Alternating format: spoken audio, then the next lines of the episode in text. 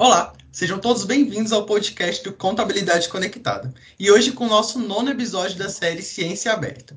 Para quem não sabe, o objetivo dessa série é apresentar de forma prática e objetiva a produção e o conhecimento científico gerados nos cursos de graduação e pós-graduação em Ciências Contábeis da UNB, numa linguagem clara e acessível para todos, visando a democratização do conhecimento. E é uma parceria entre o projeto de extensão Contabilidade no Ambiente Conectado com a Sociedade e o Programa de Pós-Graduação em Ciências Contábeis da Universidade de Brasília, o PPG Conte. Para quem não me conhece, eu sou o Pedro Nascimento, estudante de graduação em Ciências Contábeis da Universidade de Brasília e eu faço parte da equipe do Contabilidade Conectada. E no episódio de hoje, conversaremos sobre a pesquisa, o uso de mídias sociais para divulgação voluntária e o sentimento na uso de GC do Facebook e geração de valor para empresas de capital aberto. Oriunda da tese de doutorado da pesquisadora e professora Ilka Gislane de Melo Souza, da UFBA, sob orientação do professor doutor César Augusto Tibusto Silva, do PPG Conte aqui da UNB. Então, já quero agradecer a gentileza dos professores Sérgio Tiburcio e da professora Ilka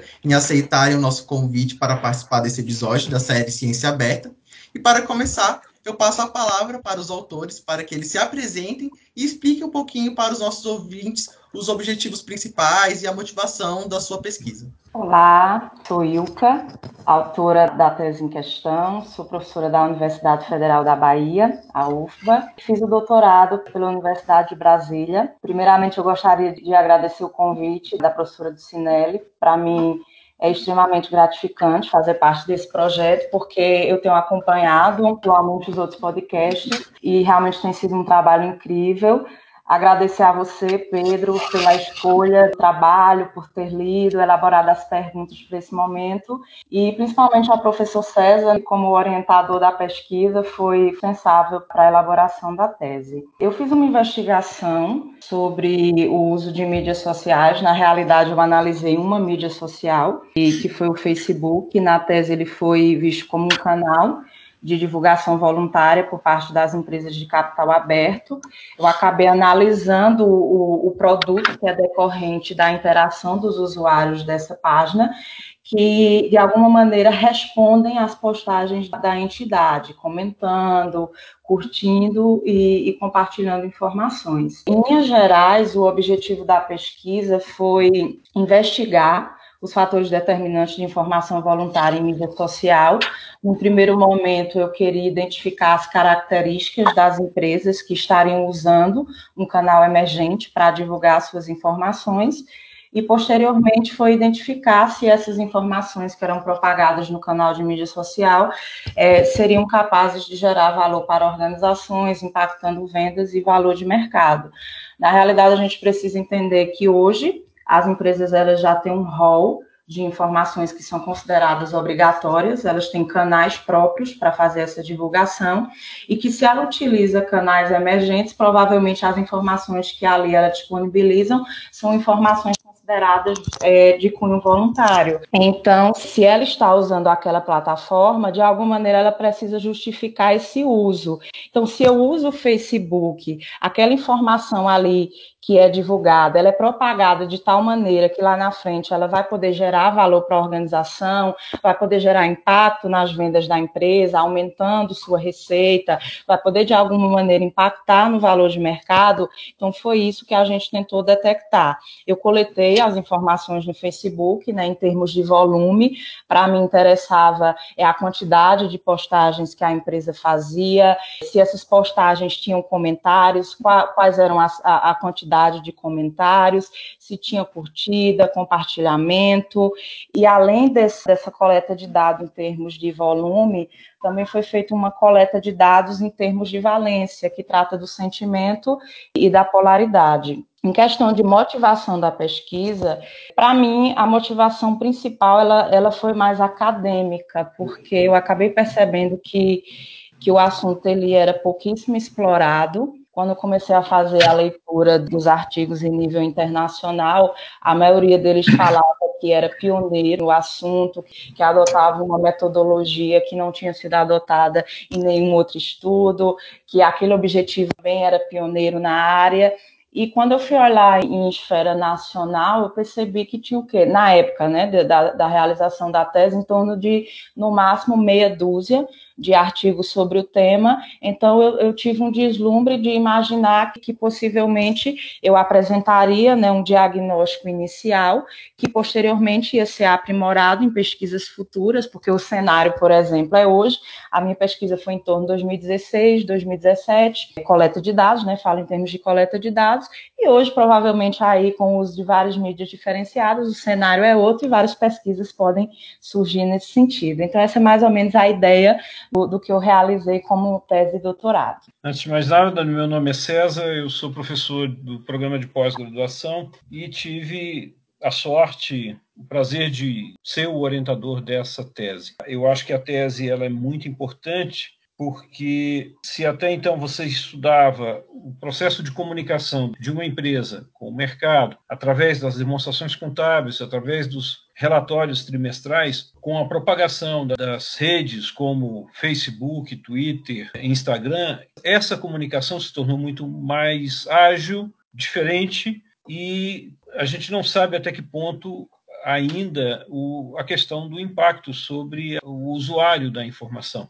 Então, é algo novo, importante de ser utilizado, e essa pesquisa, então, tem uma contribuição bastante relevante para a nossa área. Eu quero agradecer a presença dos dois convidados e, como vocês já sabem, um dos principais objetivos do nosso podcast é desmitificar a produção científica em nossa área, mostrando, de certa forma, os bastidores das pesquisas. Então, nossa primeira pergunta é exatamente sobre isso. Percebemos que sua tese, Wilka, foi concretizada a partir de três artigos. Você pode nos contar um pouco mais sobre como foi esse processo de produção dos artigos? Teve algum momento assim marcante durante o desenvolvimento deles que você quer compartilhar conosco? Qualquer projeto de tese, ele acaba sendo desafiador em todos os sentidos, né, independente do objetivo da pesquisa. Em relação a esse termo marcante, eu gravei muito na minha mente a questão das dificuldades. A minha coleta de dados em si, ela foi muito árdua. Quando você vai fazer uma pesquisa, por exemplo, com dados secundários, você utiliza um determinado banco de dados, uma economática, por exemplo, talvez não seja tão fácil essa coleta, mas é uma coleta mais tranquila.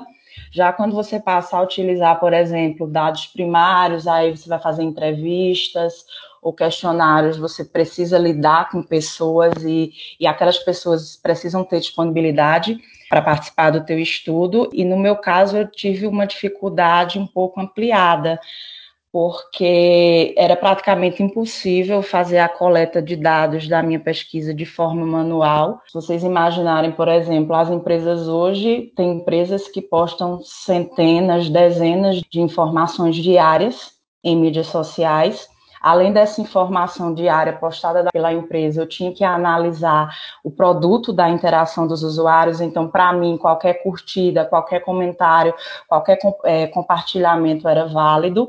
E aí eu precisei trabalhar com interface de programação. Utilizei a API do Facebook, então no primeiro momento eu não conseguia realizar isso de forma sozinha, eu precisava de profissionais, de, de, de programadores que me auxiliassem para fazer esse trabalho. Nos primeiros momentos eu não conseguia esse auxílio, porque a maioria não trabalhava com o Facebook, e aqueles que trabalhavam no momento inicial sempre abortavam o trabalho falava, olha, realmente existe uma dificuldade, são muitos dados e a gente não vai conseguir fazer isso a tempo.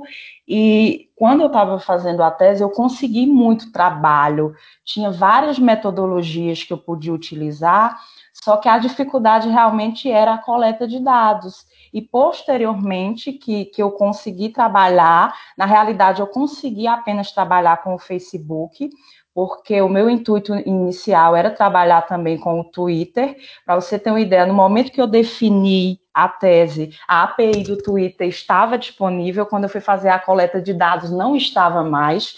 E após três meses eu fazer a coleta de dados do, do Facebook, essa API já não estava mais disponível. Então, os momentos marcantes foram as dificuldades que eu encontrei nessa coleta de dados, porque eu também trabalhei com os dados financeiros, mas isso era mais fácil de trabalhar E a coleta de dados realmente é até um conselho que eu dou para quem quiser fazer algum tipo de pesquisa na área, antes de iniciar a pesquisa, verifique como está a disponibilidade da API da interface que estiver trabalhando, porque realmente existe essa dificuldade e pode tirar o sono e pode ser algo muito marcante para o pesquisador lá na frente. Eu queria acrescentar que, além da, da questão da API, que foi realmente um atalho importante e, ao mesmo tempo, por conta do, dos problemas que o Facebook enfrentou nos Estados Unidos, depois esse atalho foi cortado, é, foi reduzido. Eu acho que teve um momento também que, é, bom, pelo menos para mim, sempre fica marcante, que é o momento da escolha do tema. E muitas vezes você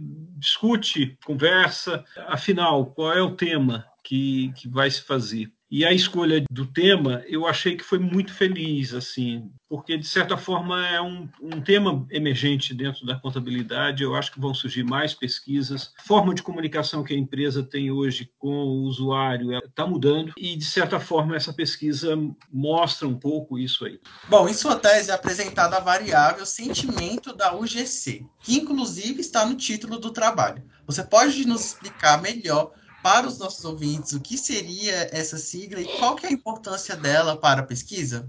Em qualquer canal de mídia social, independente de ser o, o Facebook ou não, vão estar disponibilizados dois tipos de conteúdo, que é o conteúdo gerado pela empresa e o conteúdo gerado pelo usuário.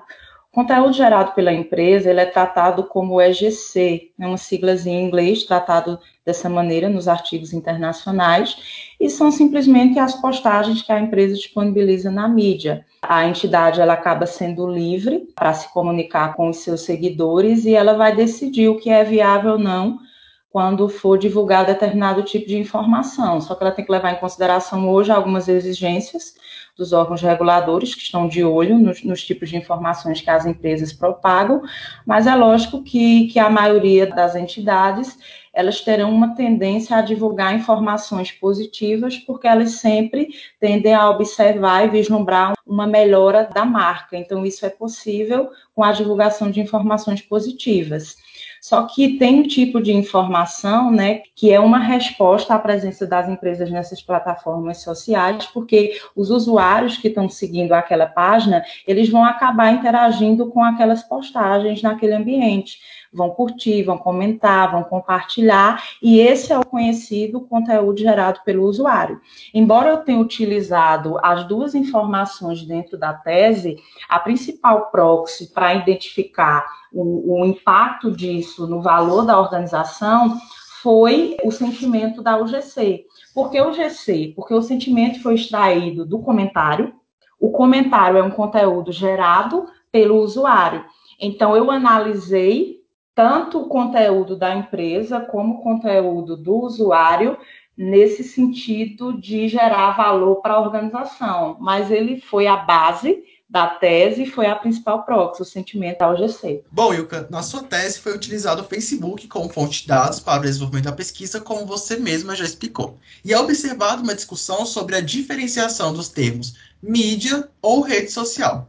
Você pode nos explicar melhor qual que é a diferença entre esses termos e em qual deles o Facebook se qualifica? Quando eu entrei no, no processo de seleção de doutorado, eu tinha uma pesquisa, um pré-projeto de tese, né, totalmente diferenciado do que eu trabalhei. Isso é muito comum, a gente acaba nunca utilizando aquele projeto. E no momento de fazer realmente o projeto de tese, eu tive muitas dificuldades e, e a ideia em si foi do professor César eu lembro até hoje a conversa que a gente teve em um intervalo de, de uma aula dele, e ele falou para mim: olha, aí, que eu tenho alguns temas de interesse, eu posso te ajudar nisso, e eu acho que pode dar aí uma futura tese, pode ser um tema promissor falar sobre redes sociais. Dar uma olhada, dar uma lida e ver o que está discutindo no momento. E aí eu chego em casa, né, desesperada, coletei um monte de artigos e aquele momento inicial é meio desesperador. A gente tem um monte de artigo para ler, não sabe por onde começa. E aí eu comecei a ler muita coisa, era rede social para lá, mídia social, e não é que eu acabei confundindo os termos. Eu comecei a falar porque a maioria dos artigos não traz essa diferenciação. Ou o autor fala sobre mídia, ou fala sobre redes. Então, isso vai depender muito da metodologia que, que ele utilizou no estudo. E se eu fosse definir é, em termos de, de palavra-chave, eu te diria que a mídia é o canal, e as redes sociais são os tipos de relação que existem entre os seres humanos. E isso eu consegui detectar né, lá na frente, com a ajuda do professor César, com a ajuda da banca, a gente identificou é, como o Facebook seria qualificado dentro da minha tese, porque não é uma questão de qualificar o Facebook como uma mídia ou como uma rede social, porque ele é uma mídia social, porque é um canal de informação que as empresas ali depositam as informações diariamente para aqueles seguidores, como também é uma rede social. Ele hoje é mais conhecido como uma rede social, por quê? Porque é comum essa interação, essa relação entre os seres humanos dentro desse canal de mídia. Só que a gente não pode pensar é, interações de rede como existindo única e exclusivamente dentro da web, dentro da internet, porque isso surgiu muito antes do advento da era computacional, né? Os estudos de rede social, para vocês terem uma ideia, e estão pautados na, na, sociologia, com estudos desde 1910, onde surgiu o debate sobre relações sociais, ainda está presente na psicologia, né, com aspectos direcionados a sociogramas, a matrizes sociais. Tem estudos que tratam de teorias de rede, teorias de laços fortes, teorias de laços fracos. Na realidade, a mídia é só o grupo de aplicações presentes na internet, que se baseia na web 2.0. Então, o Facebook é uma mídia, o Twitter é uma mídia, e ali existe sim a criação e troca de conteúdo gerado pelo usuário. Só que na minha tese, eu não utilizei nenhum tipo de metodologia para captar as relações que ali existiam para mim servia apenas a informação. Então, o Facebook tinha que ser tratado como uma mídia, porque dele eu ia coletar apenas a informação que ali era divulgada. Só que tem hoje pesquisas que entram por essa linha das análises de rede social. Só que o tipo de metodologia é totalmente diferenciado. Um dos aspectos da pesquisa que causa mais preocupação é a elaboração das hipóteses e objetivos que nos guiam para obter os resultados. E em sua tese, o estudo foi segmentado em três objetivos específicos. Quais aspectos eles se fundamentaram? A tese realmente ela foi segmentada em três artigos. Como eu já tinha discutido é, anteriormente, o primeiro artigo ele trazia uma visão inicial, quais seriam as características ou os fatores determinantes das empresas que divulgam informação voluntária no Facebook. E, na realidade, já existia um, arcabouço empírico de divulgação de informação voluntária em meios tradicionais de comunicação. Na realidade, era uma literatura bastante diversificada, que já tratava de, de variáveis que afetavam a divulgação na internet. Tem estudos que tratavam de, de tamanho de empresa, de assimetria de informação, rentabilidade, é, estrutura de dívida. É, por exemplo, os argumentos tendiam é, para o seguinte: existem empresas, é, as grandes empresas, na realidade, elas geralmente têm um maior ambiente, um melhor ambiente de informação são mais transparentes, então elas teriam uma maior tendência para divulgar informações voluntárias, empresas com mais assimetria, mais rentabilidade, uma maior estrutura de dívida. Então eu tentei resgatar essa literatura que já havia sido testado em canais tradicionais de divulgação de informação e trouxe isso para dentro do, do Facebook. E utilizei os modelos e as proxies que já tinham sido utilizados anteriormente. Num segundo momento, o meu olhar foi totalmente voltado para o conteúdo gerado pelo usuário, aquele que a gente discutiu anteriormente. Esse conteúdo gerado pelo usuário, ele foi discutido em muitos artigos como boca a boca. O que seria esse boca a boca? É o ato do consumidor fornecer informações sobre a empresa, informações sobre bens, sobre serviço, sobre marca para os outros consumidores. Então, essas informações, muitas vezes, elas são comunicadas aonde? Na internet. Os usuários podem lá fazer uma resenha, podem twittar, fazer uma postagem no blog, um comentário no Facebook, uma curtida, uma imagem, um depoimento de vídeo. Esse é o boca a boca online eletrônico. Então, o que é que as minhas leituras me trouxeram, né, em, em relação a isso? Que nos últimos anos, vários estudos estavam investigando se e em que medida esse boca a boca online influenciava o valor das organizações. Em que medida isso impactava nas vendas? em que medida isso impactava no valor de mercado da empresa. Então, existiam vários argumentos, e quando você falou de fundamento, eu, eu lembrei muito, isso parecia um efeito dominó. O que é que os autores discutiam? É como se fosse assim, que em linhas gerais, a mídia que era usada pela empresa, ela precisaria criar uma imagem positiva daquela entidade perante os consumidores, porque isso lá na frente ia conduzir a uma maior probabilidade de escolha daquela marca. Por isso, a tendência das empresas a divulgar informações positivas, porque isso, no longo prazo, ia refletir em quê? Numa fidelização do consumidor. Nisso haveria uma geração de fluxos de caixa e de consumidores lá na frente dispostos a pagar até valores mais altos por um determinado produto. Aí chega a seguinte questão: que esses aspectos também lá na frente iriam acarretar um maior valor para o acionista influenciando no retorno de mercado. Começa a perceber esse efeito dominó desde o primeiro momento da postagem que a empresa realiza até lá na frente o impacto de valor de mercado. Então, mais ou menos foram essas as, as descobertas que eu tentei identificar e mais ou menos os fundamentos que estavam por trás disso. Eu acho que essa pergunta tem um pouco a ver com a anterior. Anteriormente, na, na nossa pós-graduação, a gente tinha um formato tradicional de tese e dissertação, que era composto basicamente por uma única pesquisa. E você desenvolvia essa pesquisa é, da seguinte forma: você tinha um, uma introdução, uma revisão da literatura, uma questão metodológica apresentada, o desenvolvimento da pesquisa e as conclusões. Então, isso era feito numa dissertação, no caso do mestrado, ou numa tese, no caso do doutorado, onde a tese seria um aprofundamento muito maior. Alguns programas no exterior começaram a adotar um, um, método de, em vez de você trabalhar com esse longo trabalho, um único trabalho longo, você trabalhar com artigos que seriam curtos, mas que poderiam explorar o mesmo tema, dentro de um mesmo tema. Então, essa ideia que veio lá de fora foi adotada pelo programa logo no seu início. As primeiras teses entraram dentro dessa metodologia, que é uma metodologia diferente do que a gente está acostumado, mas que permite que você possa explorar aspectos específicos de um mesmo grupo de pesquisa, né?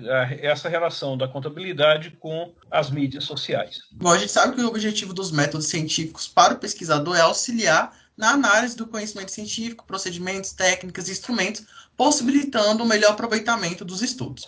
E na sua pesquisa, quais foram os métodos utilizados para analisar os dados e obter os resultados? Eu fiz análise de regressão em todos os artigos, praticamente, utilizando alguns modelos, como eu havia destacado anteriormente, do, dos artigos internacionais, né?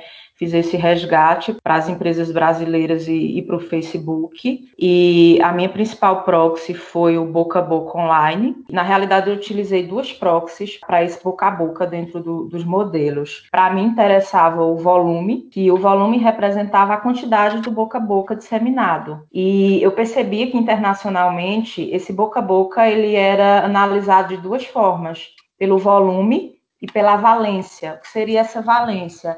É a concepção do boca a boca online ser positivo, negativo ou neutro. E aí eu tive que trabalhar com mineração de texto, que é uma subcategoria da mineração de dados, né? Aí a mineração de opinião, que é uma das técnicas disponíveis da mineração de texto, que nada mais é do que análise de sentimentos. E aí também trabalhando com é, modelagem de tópicos e, e análise de contexto. Tem um programa específico que salvou minha vida é um pacote do R que se chama QDEP, e esse pacote ele fez todo o trabalho. Foi possível, só que, que para isso eu tive que utilizar dicionário de sentimentos. Cada artigo, para você ter uma ideia, eu, eu acho que cada artigo que eu lia tratava a análise de sentimento de uma forma diferenciada. É muito difícil você encontrar metodologias repetidas cada autor ele trata e faz aquela análise de sentimento levando em consideração alguma particularidade. Então eu tinha que escolher um autor para fazer isso. E o próprio pacote do, do R, ele trazia um dicionário de palavras polarizadas que era do artigo de Rui Liu, que foi um dos artigos que, logicamente, eu utilizei na tese e tomei como base. E aí eu precisei apenas traduzir esse, esse dicionário e através dessa função do R, eu obtive, é, através daqueles textos, dos comentários, uma polaridade, um sentimento em números que tendia para o infinito. Então, o, o sentimento ele foi positivo, negativo e neutro.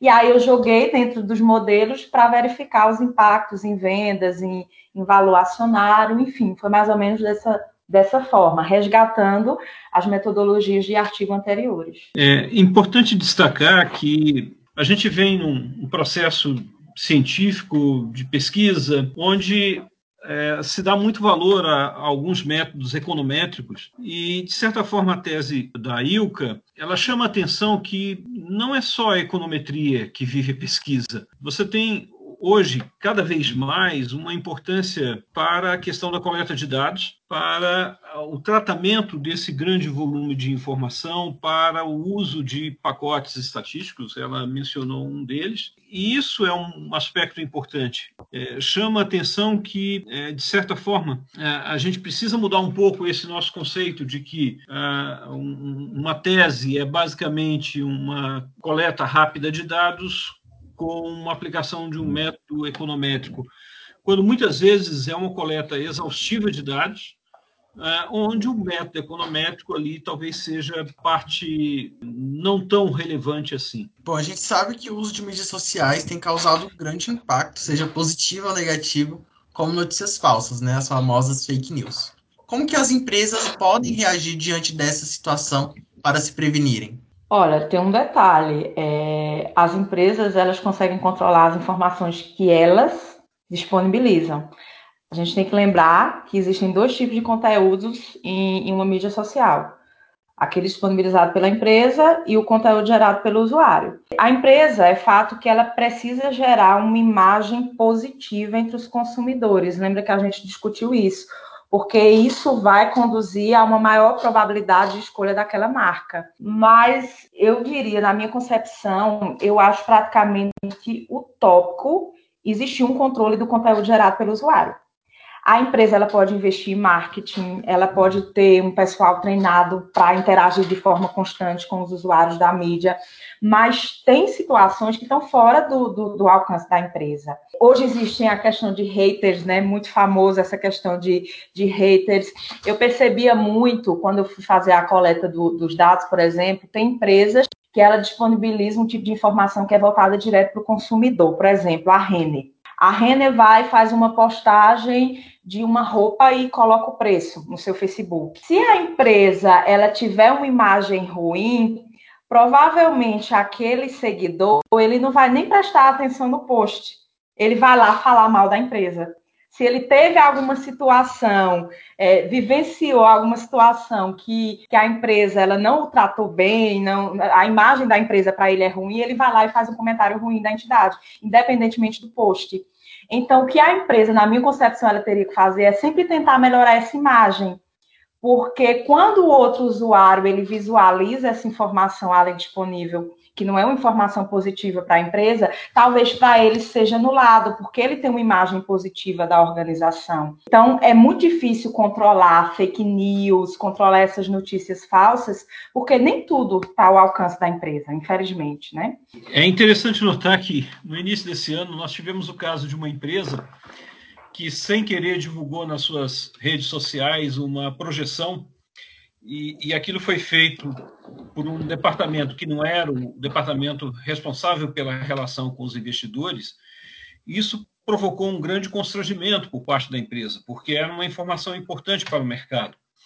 Era uma informação interna, mas que foi divulgada numa mídia social. Então, isso mostra como essa dinâmica hoje ela é extremamente rápida. É importante notar que a, a, as chamadas fake news não são invenções do nosso tempo, né? É, elas já existiam. Né? No passado, talvez algumas pessoas vão se lembrar do, do, do caso da empresa de refrigerante que alguém é, supostamente encontrou um, um, alguma coisa dentro de, um, de uma garrafa de refrigerante. Então, aquilo era tipicamente uma fake news. Só que hoje isso vai numa velocidade muito maior. A fake news ela pode surgir do usuário e prejudicar a empresa, mas também pode ser originária da empresa que de alguma forma tenta induzir o investidor com esse tipo de informação. Aí a gente tem também uma questão que é grave, já que você está induzindo o investidor com uma informação que não é a mais correta possível. Eu adorei a resposta de vocês e isso mostra, né, que o feedback nas mídias sociais é muito rápido, né, por parte dos consumidores. Isso é diretamente a ver com a nossa próxima pergunta, que fala exatamente sobre o uso das redes sociais pelas empresas, que tem sido algo cada vez mais recorrente na internet, e algumas empresas têm levado essa estratégia para outros níveis, como que é o caso da Magazine Luiza, né, que criou uma personagem digital influencer para estampar seu feed e humanizar a marca. Então, a pergunta é: como que essa aproximação das marcas com seus consumidores nas mídias tem impactado no valor de mercado das empresas? Realmente, as mídias, elas de fato têm facilitado essa transformação dos negócios, né, em relação a esse relacionamento com o usuário, elas explodiram como uma categoria de discurso online e realmente existe essa propagação de experiências em plataforma social, sejam elas boas ou más. Quando você me fez essa pergunta, já me veio à mente e eu acho que eu posso até afirmar que as empresas sabem que elas precisam ter uma boa relação com o consumidor, porque isso impacta sim o, o seu valor de mercado e nas várias leituras que eu realizei do, dos artigos científicos, artigos é, internacionais, existiam muitos casos. Os próprios artigos na introdução, no decorrer da pesquisa, é, falavam dessas, dessas relações com os consumidores e o impacto que traria no mercado. Pelo menos agora na mente me vem dois casos. Um deles era de uma companhia aérea um dos passageiros despachou uma guitarra. Chegou no seu destino, percebeu que a guitarra havia sido quebrada e não foi ressarcido. Não teve nenhum tipo de negociação com a entidade. O que é que esse passageiro fez? Compôs uma música falando mal da relação da empresa com o seu consumidor, logicamente, e postou esse vídeo no YouTube. Essa paródia simples teve uma visualização em torno, se eu não me engano, de 2 bilhões de visualizações. Eu não lembro bem, eu li há algum tempo esse, esse caso, e falava que tinha tido realmente uma repercussão muito grande. Em apenas dois dias, a empresa caiu, eu acho que o preço das ações da empresa caiu em 10% depois dessa paródia em dois dias. Para você entender, é uma simples paródia mas o que está em questão aí foi a propagação da informação. Ele postou no YouTube, 2 bilhões de pessoas visualizaram, e de alguma forma a imagem da empresa foi tida como uma imagem ruim. E sabe quanto isso custou à entidade? Em torno de 180 milhões de dólares. A mídia brincou na época, dizia, poxa vida, teria dado para comprar 51 mil guitarras. E a empresa não substituiu apenas uma. Isso foi um caso negativo. E a empresa, logicamente, as entidades hoje, elas sabem que precisam lidar com essa relação com o consumidor. Aí teve um caso positivo também interessante que foi da Netflix. Na realidade, essa informação não foi nem na página oficial da Netflix, foi o CEO da empresa, porque os usuários, os seguidores, eles ficam de olho também nas redes sociais do CEO. O que é que o CEO fez? Tweetou que o número de visualizações do Netflix naquele mês tinha ultrapassado 2 bilhões de visualizações. O que é que aconteceu com as ações? Subiram após esse post. Então, é claro que, que esse tipo de informação já está propagado. As empresas sabem, sim, que essa relação não é à toa que a Magazine Luiza, que outras empresas, elas vão melhorar essa relação com o consumidor, porque eles já sabem que a mídia social realmente tem um poder de propagar essas informações muito rápido. E isso vai se impactar no valor de mercado das empresas. Bom, como você já falou, a sua pesquisa foi baseada com os dados do Facebook por conta da sua popularidade na época e outros motivos também. Entretanto, se a pesquisa fosse realizada novamente, em outra rede social, como Instagram ou Twitter, que você mesmo comentou que tentou utilizar, ou até mesmo mais novo, TikTok, os resultados seguiriam o mesmo padrão? Pergunta bem difícil.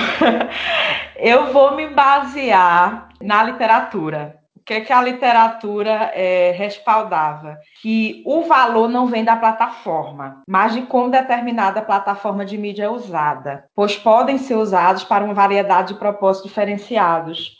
Qual o propósito de uma empresa ao utilizar um, um Facebook? Ao utilizar o Instagram seria o mesmo propósito? Provavelmente não. Então, talvez a gente não tivesse o mesmo padrão porque também vai depender da metodologia que o pesquisador vai estar utilizando. Talvez ele nem, nem visualize a questão do, do Facebook ou de outra rede como uma mídia, mas sim como uma rede social e vai ali analisar as relações que existem entre os, os seres humanos dentro daquela rede. Então, isso depende muito, porque eu via também empresas, por exemplo, que utilizavam mais de um Facebook. Ela tinha um Facebook para tratar diretamente com o consumidor, ela tinha um Facebook para tratar diretamente com o investidor. Então, talvez, se eu utilizasse separadamente na, na minha pesquisa aqueles tipos de informação, os dados seguiriam um padrão diferenciado. Então, a pesquisa ela é inicial. Na época, o Facebook, talvez, ele era mais usual do que é hoje. Que tipo de, de plataforma as empresas estão utilizando? Talvez o, o Instagram, utilizando mais o Twitter. Então, na minha concepção, provavelmente não seguiria esse padrão, porque depende muito de como a plataforma está sendo usada. Então, esse cenário muda muito ao longo dos anos. Excelente resposta, apesar da pergunta ser um pouco difícil, mas eu acredito que você, Yuka, arrasou na resposta, e é exatamente isso, né? Cada rede social vai ter um perfil, uma personalidade diferente ali para a própria empresa. Você poderia explicar para a gente se durante a pesquisa foi encontrado algum problema, alguma limitação e como que você conseguiu resolver isso? Eu acho que eu até já finalizei, né, a questão da, da coleta de dados foi uma, uma limitação porque dificilmente eu conseguiria fazer isso de forma manual. É, outra limitação também que, que eu encontrei, eu acho que dá para a gente ter uma ideia que é bem difícil trabalhar com dados financeiros de empresas brasileiras, apenas de empresas brasileiras. Por isso que a gente hoje vê que grande parte das teses já estão trabalhando com empresas latino-americanas, empresas europeias, é, americanas, porque para que a gente consiga, às vezes, até replicar modelos de artigos internacionais, a base de dados do Economática ela até não é apropriada. Mas veja o meu caso, como eu tinha que trabalhar, eu não tinha, eu não, não podia trabalhar apenas com dados financeiros, teria que trabalhar com dados de redes sociais. E aí eu pensei em um momento ampliar esse banco de dados, porque eu estava tendo dificuldades de, de replicar os modelos, porque esses dados financeiros, alguns eu não tinha, alguns não eram apropriados. Eu pensei nessa possibilidade possibilidade de, de ampliar as empresas de outros países, mas como é que eu ia fazer análise de sentimento? Para fazer análise de sentimento, eu estava trabalhando com linguagem, estava trabalhando com texto, e aí eu teria que traduzir o, por exemplo, eu vou trabalhar com empresas espanholas, sei lá, americanas, aí vou ter que traduzir tudo para o português, é novamente a inviabilidade, né? A quantidade de dados que eu precisava lidar naquele momento. Então, eu acho que a principal limitação foi a coleta de dados e ter que trabalhar com dados única e exclusivamente de empresas brasileiras e a dificuldade de, de montar os modelos nesse quesito. Eu gostaria de, de acrescentar um, um ponto que, que talvez não seja tão, tão importante, tão genérico assim, mas que, de certa forma, ilustra um pouco como é que é esse processo de, de produção de uma pesquisa como é que ele se dá. Durante o início da pesquisa, isso de certa forma foi relatado, havia uma confusão entre rede social e mídia social. E, e eu me lembro que uh, um dos pareceristas que foi chamado para opinar se fazia sentido fazer essa pesquisa ou não, isso é feito antes da defesa, bem antes da defesa, ele alertou para esse fato. É, e isso é interessante porque mostra como muitas vezes o parecerista ele pode dar uma contribuição que aparentemente não é significativa, mas que nos ajuda a entender melhor e a nos posicionar melhor, a ser mais rigoroso nesse processo. Então, a partir daí, a gente começou a tratar como mídia social e não rede social. É, isso foi bem posicionado por um dos pareceristas e que nos ajuda substancialmente na produção da pesquisa. Quer dizer, isso seria um problema se a, essa confusão chegasse no, no, momento da defesa da tese. Felizmente, o, o parecerista nos alertou com antecedência, foi feito um estudo, falou: não, realmente tem razão, nós estamos trabalhando com mídia social. Esse é um ponto. Um segundo ponto é que qualquer pesquisa tem limitação. Está tá cheio de limitação. É, é, talvez seja a coisa mais fácil de achar numa, numa pesquisa. Ela falou de algumas, né? Aí comentou algumas dessas limitações, né? mas tem uma série de outras. Né? Você só consegue montar essa pesquisa com as empresas de capital aberto. Né? Isso já é uma limitação. Você tem a questão da língua portuguesa, é, que é tão difícil, complexa e às vezes confunde o próprio, o próprio pacote né, que está fazendo a análise. Então, tem, as limitações são, estão sempre presentes em qualquer pesquisa. O que a gente procura fazer nesse processo é, é reduzir esse impacto da limitação nos resultados, e eu creio que isso foi obtido no caso dessa pesquisa. E bom, para finalizar, a gente sempre abre um espaço para os convidados para que eles indiquem algum livro, algum podcast ou qualquer outro conteúdo que vocês achem relevante para os nossos ouvintes em relação ao assunto que vocês tiverem foco na pesquisa ou alguma coisa que vocês queiram que divulgar para o mundo. E eu queria saber qual é a recomendação de vocês para essa semana. Quando eu vi a palavra filme, já me veio à mente o filme Redes Sociais, né, que fala dessa, dessa trajetória da, da criação do Facebook, tem um, tem um tempinho aí, mas talvez para quem tem interesse de saber um pouco mais sobre redes sociais, mídias sociais, seja interessante, já que a gente falou exclusivamente do Facebook. E tem um livro também que, que é muito interessante, que é Adeus Facebook, o mundo pós-digital. Esse livro, ele, ele é, na realidade, um pouco diferente, porque ele é uma coletânea de, de artigos, de aula e de palestras do empreendedor Jack London. E ele vem traçando um, panorama da sociedade, o livro é bem amplo, e vai abordando o que está acontecendo no mundo digital, o futuro das redes sociais, a influência no cotidiano. Eu acho que é bem propício para o tema. Eles falam único exclusivamente do Facebook, mas para quem está ingressando nessa linha de pesquisa seria interessante. É, tem muitos livros, né? Isso vai depender da metodologia de pesquisa. Se alguém tiver interesse em fazer pesquisa na área de redes sociais, tem as teorias das redes, tem livros sobre mídias sociais, mas eu indicaria esse Adeus Facebook. Eu gostaria de indicar a tese da Ilka. É o primeiro estudo profundo sobre essa questão das mídias sociais e a utilização em termos da contabilidade. É, eu acho que nunca, nenhuma pesquisa foi tão fundo assim. Tanto é que já existem algumas outras pessoas que estão procurando, a partir da tese dela, partir para alguma pesquisa específica. É, em termos de livro, eu gostaria de indicar um livro chamado Todo Mundo Mente. Então, ele já é um título bastante provocativo, ele tem na sua capa um cavalo e uma zebrinha ao mesmo tempo, é uma junção dos dois. E ele tem uma série de pesquisas, uma série de, eh, de curiosidades, como você pode fazer pesquisa com usando a internet nos dias de hoje. Então tem coisas assim muito interessantes, né? Eh, uma das, vou citar algumas aqui que eu me lembro. Eh, você define o seu time de futebol quando você tem aproximadamente 10 anos de idade. Isso é uma, uma coisa bem interessante. Você consegue é, determinar, por exemplo, que uma, uma pessoa tem é, um sintoma de uma, de uma doença a partir da pesquisa que ele faz no Google.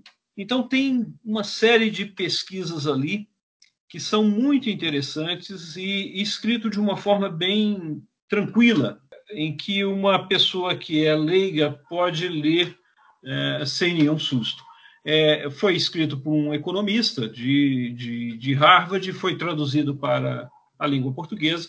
Então está disponível aí esse, esse livro, chama Todo Mundo Mente. Bom, agora a gente vai para os nossos encerramentos do nosso episódio. É, eu quero agradecer ao professor César, à professora Ilka pela disponibilidade e pela tese maravilhosa que assim eu escolhi ler exatamente por conta desse conteúdo de mídias sociais. Eu acho muito interessante. E como o professor César já falou, acabou de falar, eu acredito que foi uma pesquisa assim que vai nortear bastante futuros pesquisadores e que foi bem desbravadora no seu quesito da sua escolha de tema mesmo.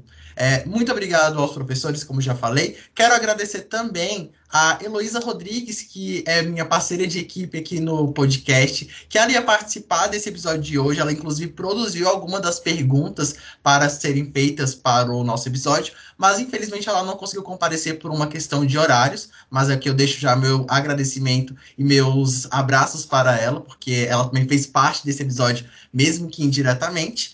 E eu abro a palavra para que vocês também agradeçam, façam seus, suas mensagens finais para os nossos ouvintes aqui. Bom, é, eu que agradeço pelo, pelo convite, foi muito prazeroso participar do, do projeto.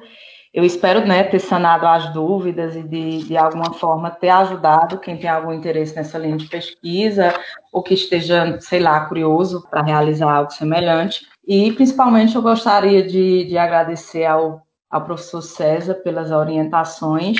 Posso dizer realmente que foi um privilégio ser a orientanda dele nesse processo. É, um projeto de tese realmente não, não é algo simples, não é fácil, mas o professor César consegue tornar esse, esse momento prazeroso, né, com, com ideias.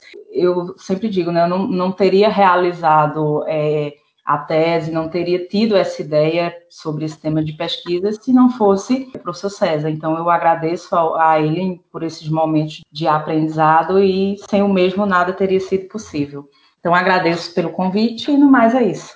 Eu queria agradecer a Ilka novamente pela oportunidade de, de termos trabalhado juntos né, nesse, nesse projeto de, de tese. Dizer que é, o objetivo era fazer com que ela abrisse, desbravasse uma, um campo de pesquisa, e eu acho que isso ela fez muito bem. E quem sabe as pessoas que escutam esse podcast podem se interessar e fazer pesquisa nessa área. Tem várias possíveis pesquisas que podem ser feitas, algumas bem complexas, pesadas, difíceis, mas outras que são mais simples, né? Que certamente podem trazer boas contribuições à ciência contábil do Brasil. Obrigado pelo convite. E dessa forma encerramos o nosso nono episódio aqui do Ciência Aberta. Já agradeci aos professores, já agradeci a Heloísa. Também quero agradecer a professora Sineri, que ela é a editora-chefe aqui do nosso podcast. E também quero agradecer a você, ouvinte, por ter nos escutado e peço que vocês se inscrevam aqui no nosso canal, no podcast, no Spotify. Sigam a gente aqui no Spotify. Sigam nosso canal também lá no YouTube. Nossas redes sociais, como já foram faladas aqui durante a tese da Ilka, vão estar todas aqui na descrição do podcast. E no mais, é isso. Tchau, tchau e até a próxima.